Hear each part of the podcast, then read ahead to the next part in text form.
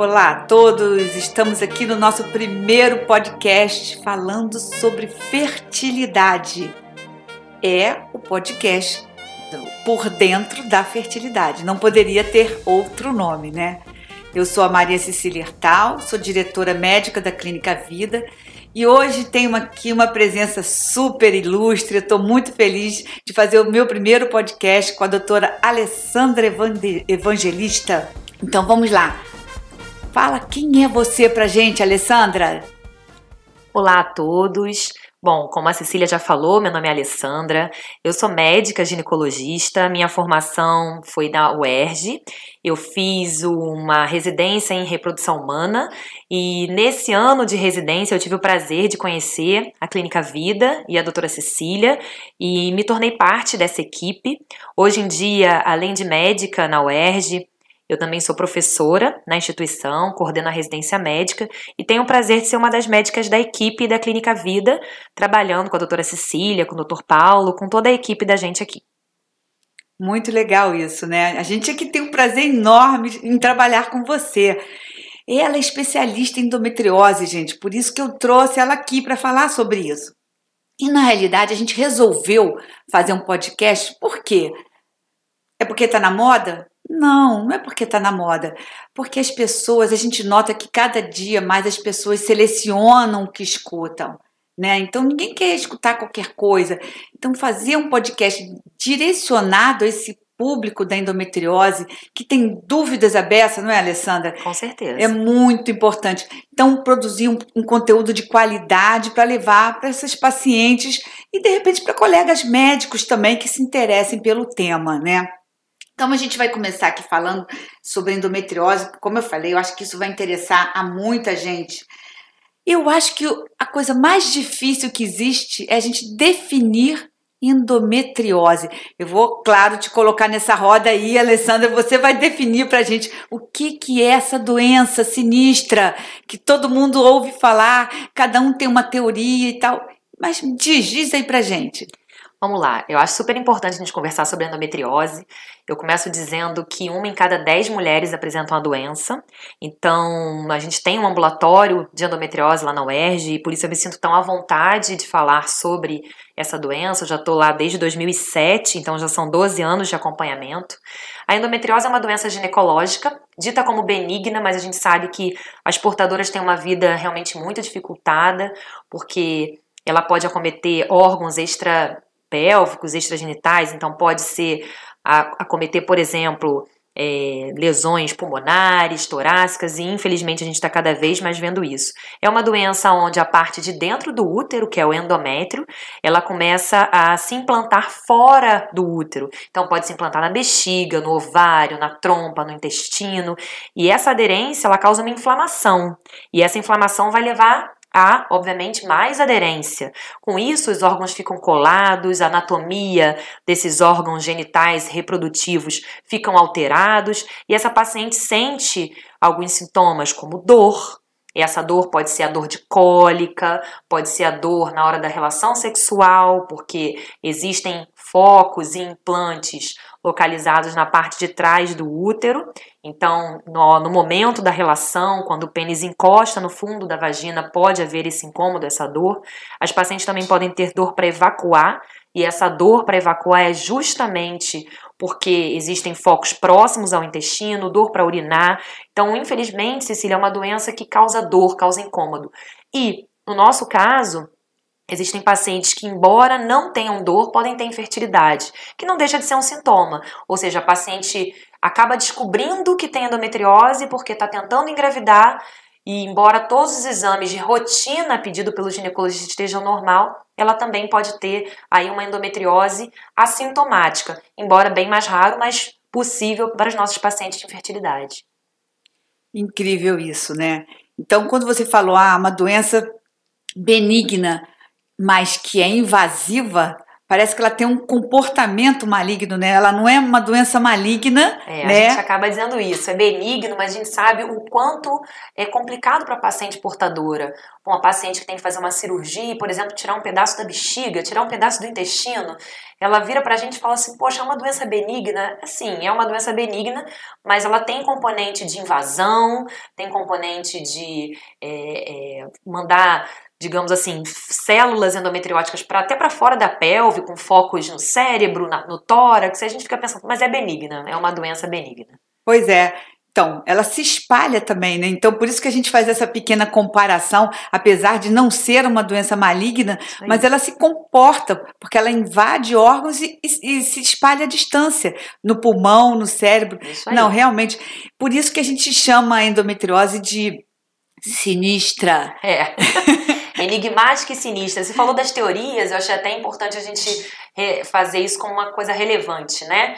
A gente conversa muito assim, o que que causa, né? Como é que a paciente vai desenvolver essa endometriose? Existem várias teorias. Uma das teorias mais aceitas é a da menstruação retrógrada. E para vocês entenderem, a menstruação, quando a mulher está menstruada, a menstruação desce pelo colo do útero e sai via vaginal e também sai pela trompa.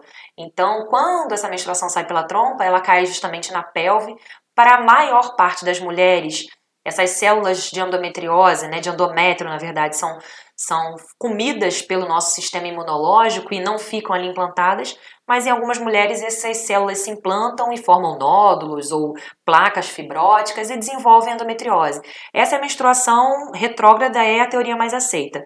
Claro que existem outras teorias, até porque essa teoria da menstruação retrógrada não explicaria é, doenças extrapélvicas, né, tipo no tórax, no cérebro, como a Cecília falou, mas sem dúvida é uma das teorias mais aceitas. A paciente com endometriose ela tem um sistema imunológico, infelizmente, com algum déficit, com algum problema, é, inclusive com algumas correlações de doenças autoimunes mais associadas às doenças com endometriose, como doenças da tireoide, fibromialgia e outras doenças assim.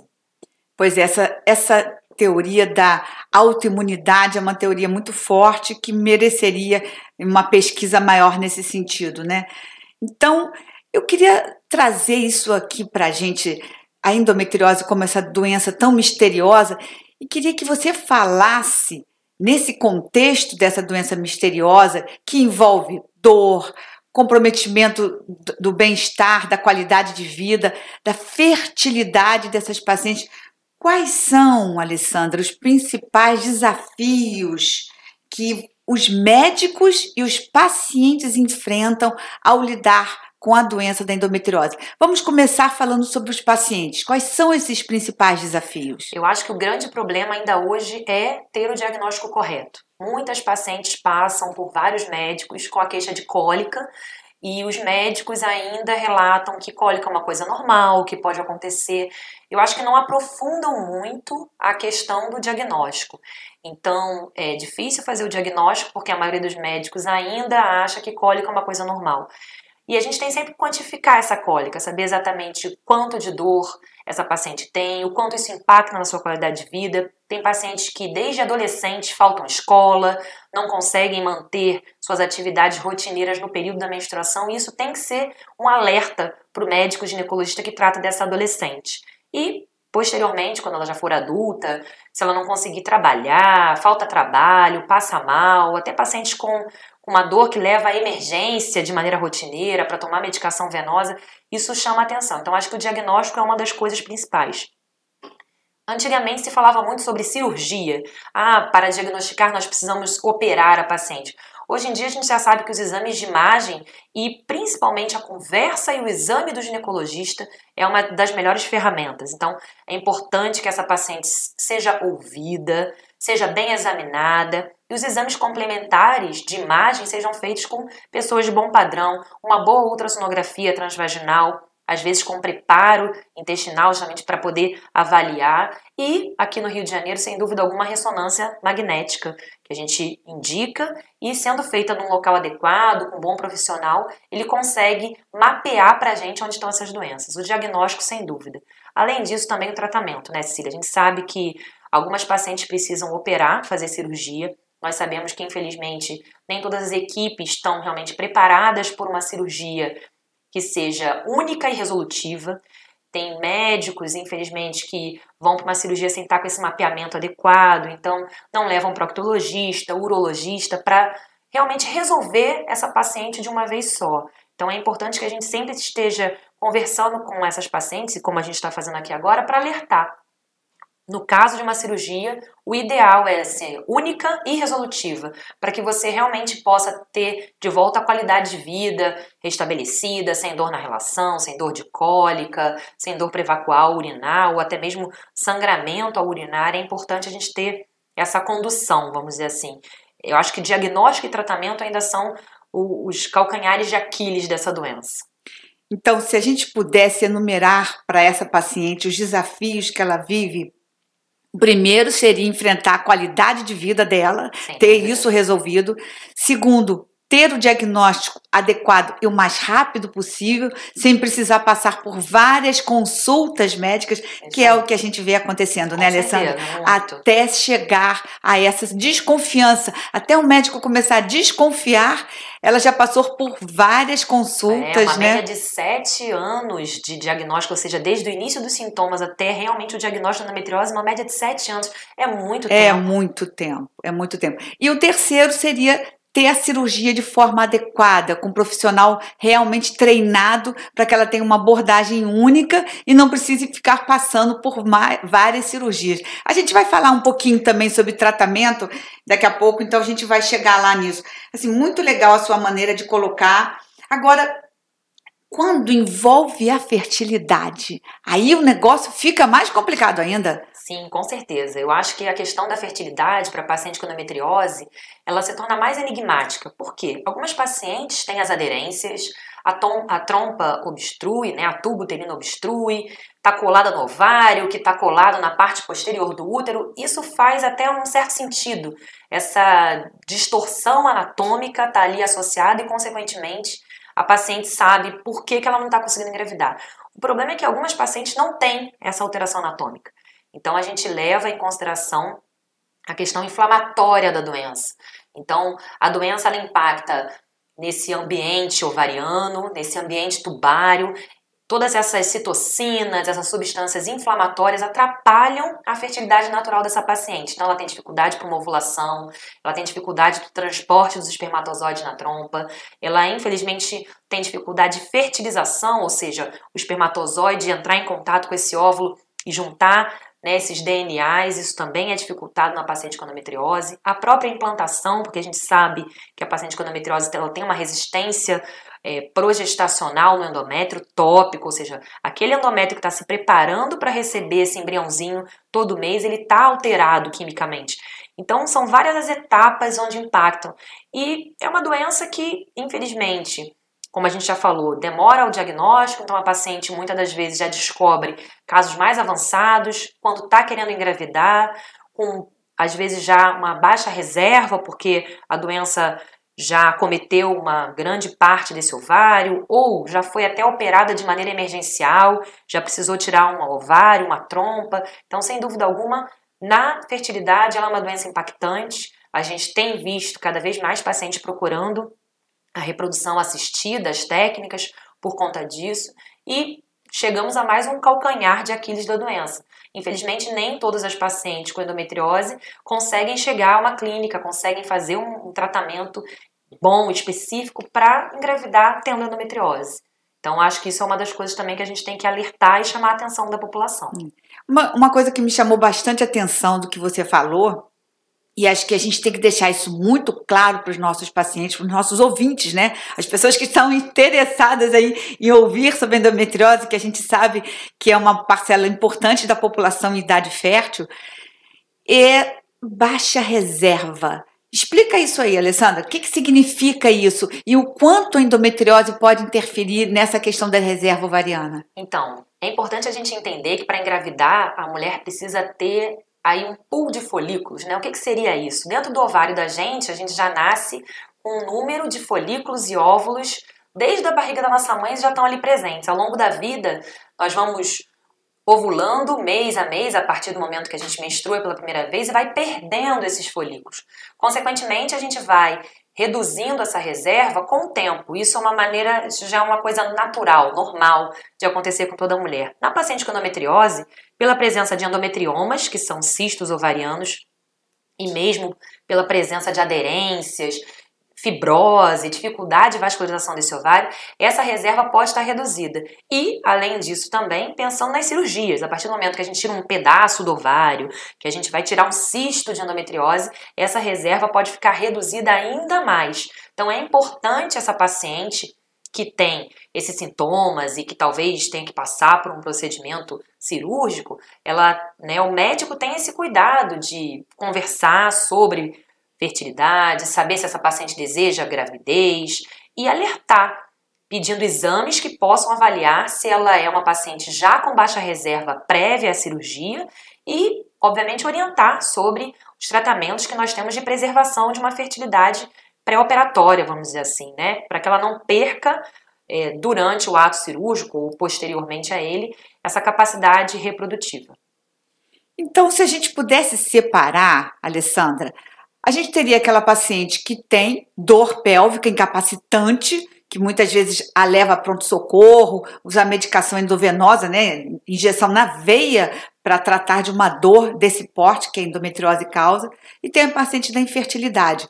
Aí o desafio é para o médico, né, de entender o que, que a paciente certeza. precisa e melhor indicar. Então, fala sobre o desafio que o médico encara na paciente que tem endometriose. Eu acho que quando a paciente tem endometriose, o mais importante para o médico que está recebendo ela no consultório é justamente poder classificar.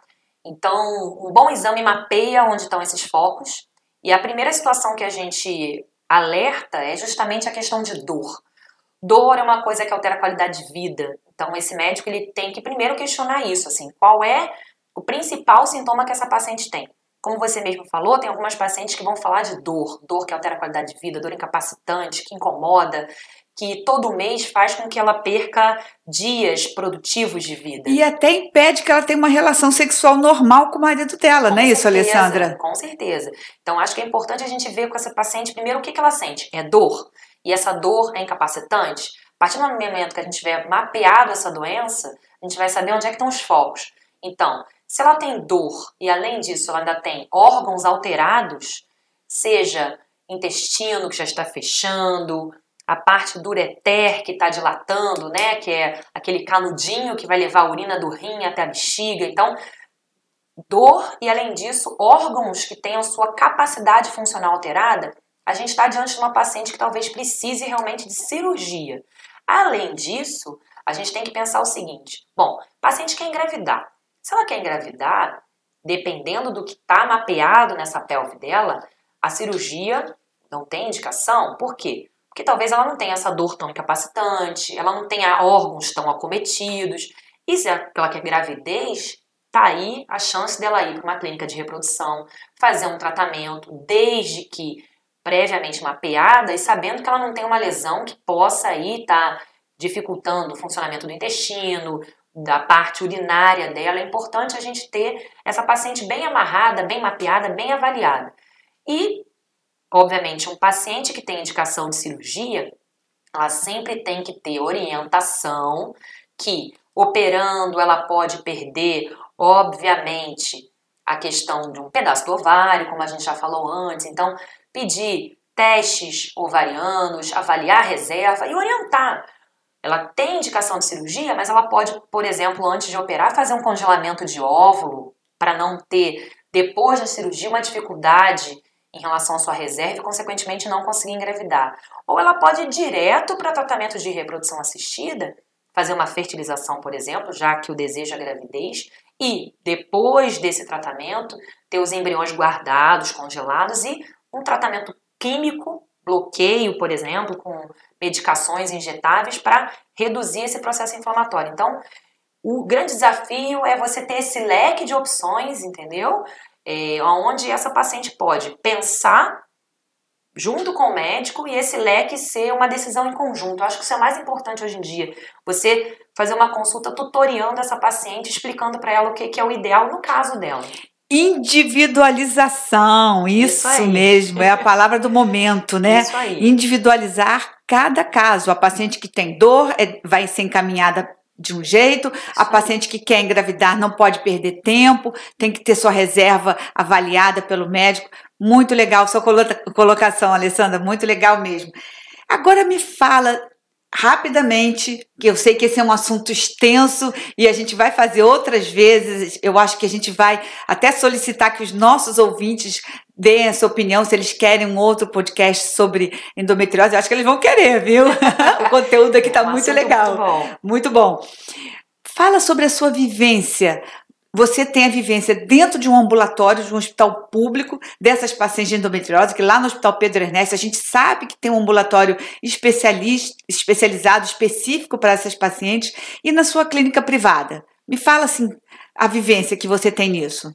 Então, infelizmente, lá no Hospital Pedro Ernesto, a gente acaba tendo pacientes mais graves, vamos dizer assim, porque dependem desse serviço público, é difícil chegar a, a, esse local especializado, esse hospital que é o Pedro Ernesto, porque é encaminhamento, então muitas pacientes ficam meses né, em, em clínicas é, de saúde da família, aguardando atendimento, sem o devido é, é, acompanhamento ou exame realmente. A investigação adequada. A investigação adequada.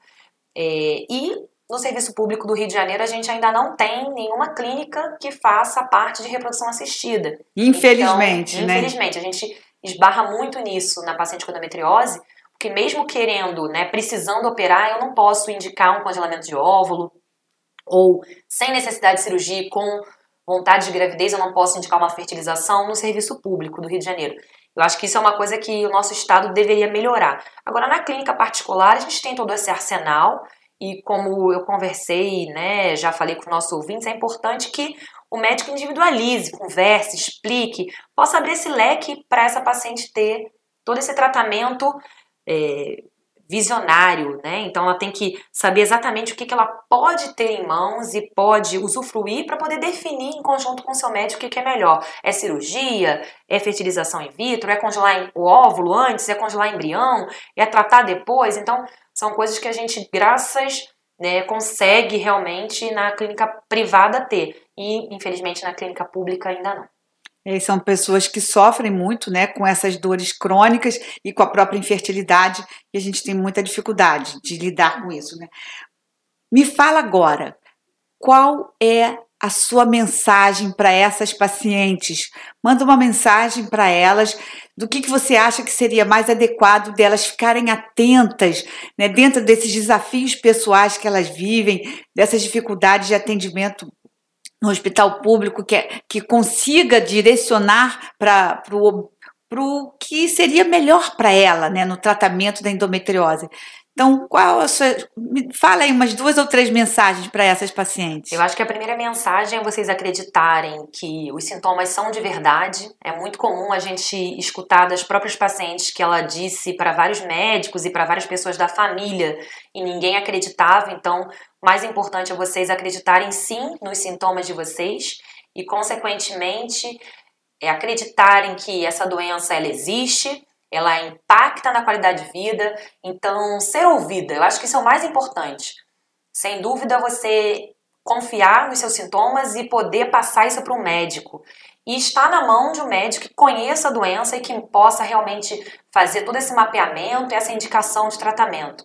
Eu acho que o mais importante é correr atrás do seu tratamento. Você precisa estar orientada, ciente. Hoje em dia, com a gama de informações pertinentes, de alta qualidade que nós temos na internet, o paciente tem que estar orientada, tem que saber o que, que ela tem direito, o que, que ela pode ter acesso, tanto no privado O que, que é melhor para ela? Para definir o que, que é melhor. Sem dúvida alguma, eu acho que é acreditar nos sintomas, acreditar que essa doença existe e correr atrás de um bom tratamento. Isso, sem perder tempo. Isso Aí. mesmo. A gente sabe que esse assunto ele é palpitante. Muito, bastante. que, Adoramos conversar sobre isso, ele. Isso. Tem, a gente não consegue esclarecer tudo de uma vez só. Eu acho que esse papo foi muito, muito interessante. O conteúdo maravilhoso. Acho que muita gente vai se interessar realmente em escutar. E quem tiver dúvidas, olha, gente, podem mandar suas dúvidas para o seguinte e-mail: atendimento vidafértil.com.br. Ou então vocês podem acessar a gente também pelo Instagram, né? Do Vidra Centro de Fertilidade. Lá, mandem suas questões, suas dúvidas. A gente vai direcionar tudo para a doutora Alessandra para que ela possa responder, esclarecer o que ainda a gente não conseguiu, assim, nesse curto período de tempo aqui. Por mais que a gente é, queira falar sobre tudo, mas a endometriose é uma doença assim, muito, muito é, pouco entendida, enigmática. enigmática, muito investigada, muita coisa ainda tem que ser entendida sobre endometriose, né? É, eu queria agradecer, foi um prazer conversar com vocês, nosso ouvinte, nesse papo de fertilidade. Eu adorei e eu espero que surjam mais dúvidas para a gente poder esclarecer cada vez vocês um pouquinho mais do que a gente pode dizer aqui.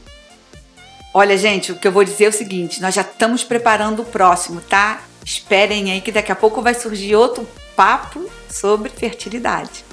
Um abraço a todos. Um abraço.